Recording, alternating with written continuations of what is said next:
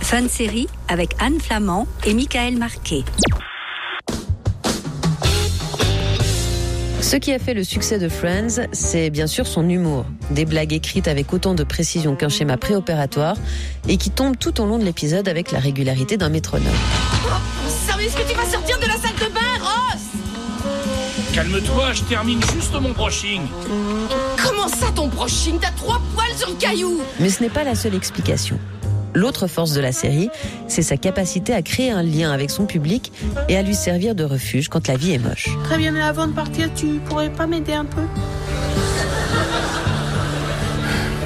Évidemment, je vais t'aider. C'est exactement ce que dit Kelsey Miller dans son livre Nostalgie Friends et qui explique selon elle la popularité de cette série auprès de la génération X.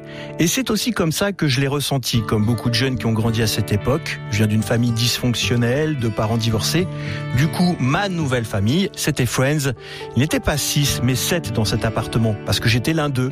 Quand ça n'allait pas, je pouvais compter sur eux. Ah bah oui, on est tous là. Ah oui, il y a Ross, il y a Joey, il y a toi et...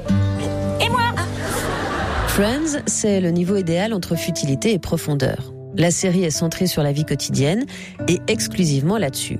Alors oui, on y aborde des sujets dits concernants. Les problèmes de boulot, les relations amoureuses, les prises de tête avec la famille, les difficultés à concevoir des enfants ou à les élever, le suicide d'un proche, etc., etc. Mais j'ai du mal à voir le rapport. Eh ben, euh, disons qu'il y en a pas. Non, pas un seul. Cela étant dit, reconnais que ça, c'était un vrai problème. Alors que ton problème, ce n'est finalement qu'un ramassis de clichés adolescents dont absolument tout le monde se contrefiche. Mais il y a aussi beaucoup de choses qu'on ne voit jamais dans Friends, comme les conflits sociaux, la guerre, la politique, les agressions de toutes sortes ou la mort. Ce n'est pas le rôle de la série de faire entrer le malheur dans le petit écran. Mais il y a en ce monde des catastrophes si gigantesques que même une sitcom rigolote ne peut pas les ignorer. Le 11 septembre 2001, quand deux avions percutent les tours du World Trade Center, le monde tel qu'on le connaissait s'écroule et le petit monde de Friends avec lui. L'image est effroyable. Un premier avion a déjà percuté la première tour, un deuxième appareil se présente, il vise et percute l'autre tour jumelle du World Trade Center. Il est 9h14 à New York. Le Boeing n'a pas dévié sa trajectoire d'un seul mètre. Transformé en kamikaze, il se crache sur le symbole de la toute-puissance économique américaine, les prestigieuses Twin Towers de New York. Juste après les attentats, tous les programmes habituels sont interrompus et les chaînes passent en mode info en continu. Les sitcoms, les late shows, le téléachat, les divertissements ne sont plus diffusés. À Los Angeles, les parcs à thème, les centres commerciaux, les lieux touristiques, chaque endroit susceptible d'attirer de la foule, tout est fermé. Y compris les studios de cinéma et de télévision. Les Américains restent scotchés des jours entiers devant les journaux télévisés en essayant de comprendre ce qu'il s'est passé. Pendant une semaine, le temps semble comme suspendu. Ça commence à m'inquiéter. C'est vachement long, non? Et puis à un moment, il faut bien reprendre le boulot, les tournages et le cours de sa vie. Et c'est là que l'équipe de Friends se heurte à une question des plus complexes. Est-ce qu'il y a encore de la place pour le rire, pour une bande d'amis et leurs petits problèmes dans un monde où des choses aussi horribles peuvent se produire? Pire encore, Friends est tourné à Los Angeles, mais son action se déroule à New York, dans le Lower Manhattan. Or, Lower Manhattan, à cet instant précis, n'est plus que poussière et gravat. Comment donc transcrire de façon respectueuse pour le public et les victimes cette nouvelle réalité à l'écran? Comment voulez-vous que j'arrive à prendre si vite une telle décision? Et c'est pour cette raison que je vous demande votre avis. Après un très long dilemme, les scénaristes décident de ne pas mentionner explicitement l'attaque terroriste contre les tours jumelles. Merci de m'aider, problème résolu. Friends doit rester une comédie. L'évocation du 11 septembre se fait donc par des éléments visuels discrets.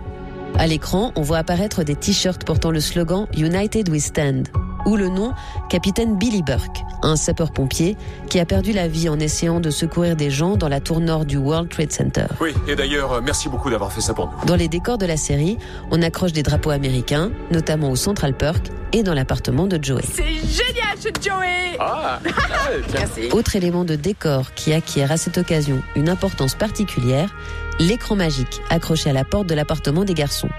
Habituellement, on y inscrit un texte à chaque nouvel épisode, en fonction de l'humeur des colocataires. Mais après le 11 septembre, ce petit tableau se part de dessins hautement symboliques. Des drapeaux américains, encore, la statue de la liberté, ou la simple phrase I love New York, avec un petit cœur pour le love. New York, c'est une ville géniale Je peux savoir ce qui t'arrive. J'avais déjà visité tous ces endroits, mais je ne les avais encore jamais vus aussi bien. Ah, parce que tu as beaucoup raté quand tu meuglais. Ces clins d'œil visuels sont la façon la plus respectueuse, pour les producteurs, de montrer que personne n'a oublié ce qui s'est passé, tout en étant suffisamment subtil pour se fondre dans le ton léger de la série. De cette façon, Friends peut encore être un endroit préservé des atrocités du terrorisme. Dis donc, ma puce, ça t'excite pas qu'on parte en lune de miel Si, c'est le pied. Bermuda, Bahamas, got my pretty mama. Fin septembre, les studios de la Warner sont à nouveau ouverts et le tournage de la saison 8 reprend. Il reste pourtant à l'équipe un petit détail à régler, et pas des moindres. Parmi les cinq épisodes déjà tournés avant les attentats, l'un comporte une scène désormais extrêmement problématique. Celui qui découvrait sa paternité contient une séquence où Monica et Chandler partent en lune de miel et se retrouvent coincés à l'aéroport. Dans la version originale, ils se font arrêter par la sécurité parce que Chandler blague à propos du fait de posséder une bombe. Hey, look at that. Any joking regarding hijacking or bombing. You don't have to worry about me, ma'am. I take my bombs very seriously. Sir, you want to come with us? No, wait! Chandler, wait! Wait! This is ridiculous. I was just making a joke. Le couple est alors séquestré par des agents fédéraux au cours d'un interrogatoire pendant lequel Chandler répète environ 200 fois de plus le mot bombe. I mean, I know the sign says no jokes about bombs, but shouldn't the sign really say no bombs? I mean, isn't that the guy we really have to worry about here? The guy with the bombs? Not the guy who jokes about his bombs? Not that I have bombs, but if I did, I probably wouldn't joke about them. I'd probably want to keep that rather quiet. Une scène qu'il faut rapidement supprimer pour des raisons évidentes. Les scénaristes écrivent alors une nouvelle version dans laquelle les jeunes mariés sont en compétition avec un autre couple pour obtenir des suppléments gratuits. L'épisode est retourné puis remonté. Les scènes originales finissent, elles, dans la partie bonus du DVD. Mais on est vous Sauf qu'on a 10 secondes de retard Oui, oui. euh, Vous avez déjà eu des billets de première, vous avez eu droit au salon. Nous aussi, on aurait voulu avoir des trucs gratuits. Vous n'êtes pas les seuls à être en lune de miel. Oh, mais nous, on vous la laisse la suite si vous voulez. Nous, on s'en fiche d'où on va être. Nous, les trucs gratuits, on les veut. L'état de choc dans lequel se trouve l'Amérique et le monde transforme le rapport entre le public et la série. Elle devient une valeur refuge, un endroit familier où aucune catastrophe n'est arrivée. Et cet événement tragique va aussi la relancer. Avant le 11 septembre, Friends est une série en perte de vitesse. Les premiers signes de lassitude se font sentir dès le printemps 2001, vers la fin de la saison 7. Les scénaristes ne savent plus vraiment quoi inventer, et le public se désintéresse lentement mais sûrement de ces histoires d'amour et d'amitié. À la fin de la saison 7, quand Monica et Chandler se marient, nombreux sont ceux qui pensent qu'il est temps que tout ça se termine. En clair, que j'en ai plus que marre de toi. Et ça, mon ami, c'est ce qu'on appelle une rupture. Friends est censé revenir pour une huitième et dernière saison, avant de s'éloigner dans le soleil couchant.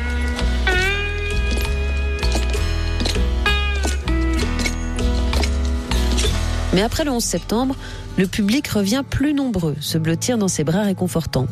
La saison 8 est la plus regardée de tous les temps et trois épisodes rassemblent même plus de 30 millions de téléspectateurs lors de leur première diffusion. Cette année-là, la série remporte enfin son premier Emmy Award dans la catégorie meilleure série comique. J'appelle Joey Tribbiani de la série Les jours de notre vie. Friends va finalement exister pour deux saisons de plus, jusqu'à ce que ses créateurs lui trouvent enfin une fin. Alors, on pourrait peut-être aller boire un café? Ouais. D'accord. Où ça? Ce n'est pas le seul moment où la sitcom a bénéficié de cet effet cocon. Pendant les premiers mois de la pandémie de Covid-19, quand tout le monde s'est retrouvé confiné, beaucoup de gens se sont à nouveau tournés vers Friends pour y retrouver avec soulagement ses blagues légères, son café toujours ouvert, ses décors rassurants et ses personnages attachants et en bonne santé. Dis-toi que je suis le train de l'énergie et toi, tu es à bord. Tchou tchou Tchou tchou Tchou tchou Dans le prochain épisode de fin de série, on se penche sur les défauts de la série Friends, accusée d'être raciste, sexiste, grossophobe et homophobe. Mais quel crétin! Mais l'était-elle vraiment?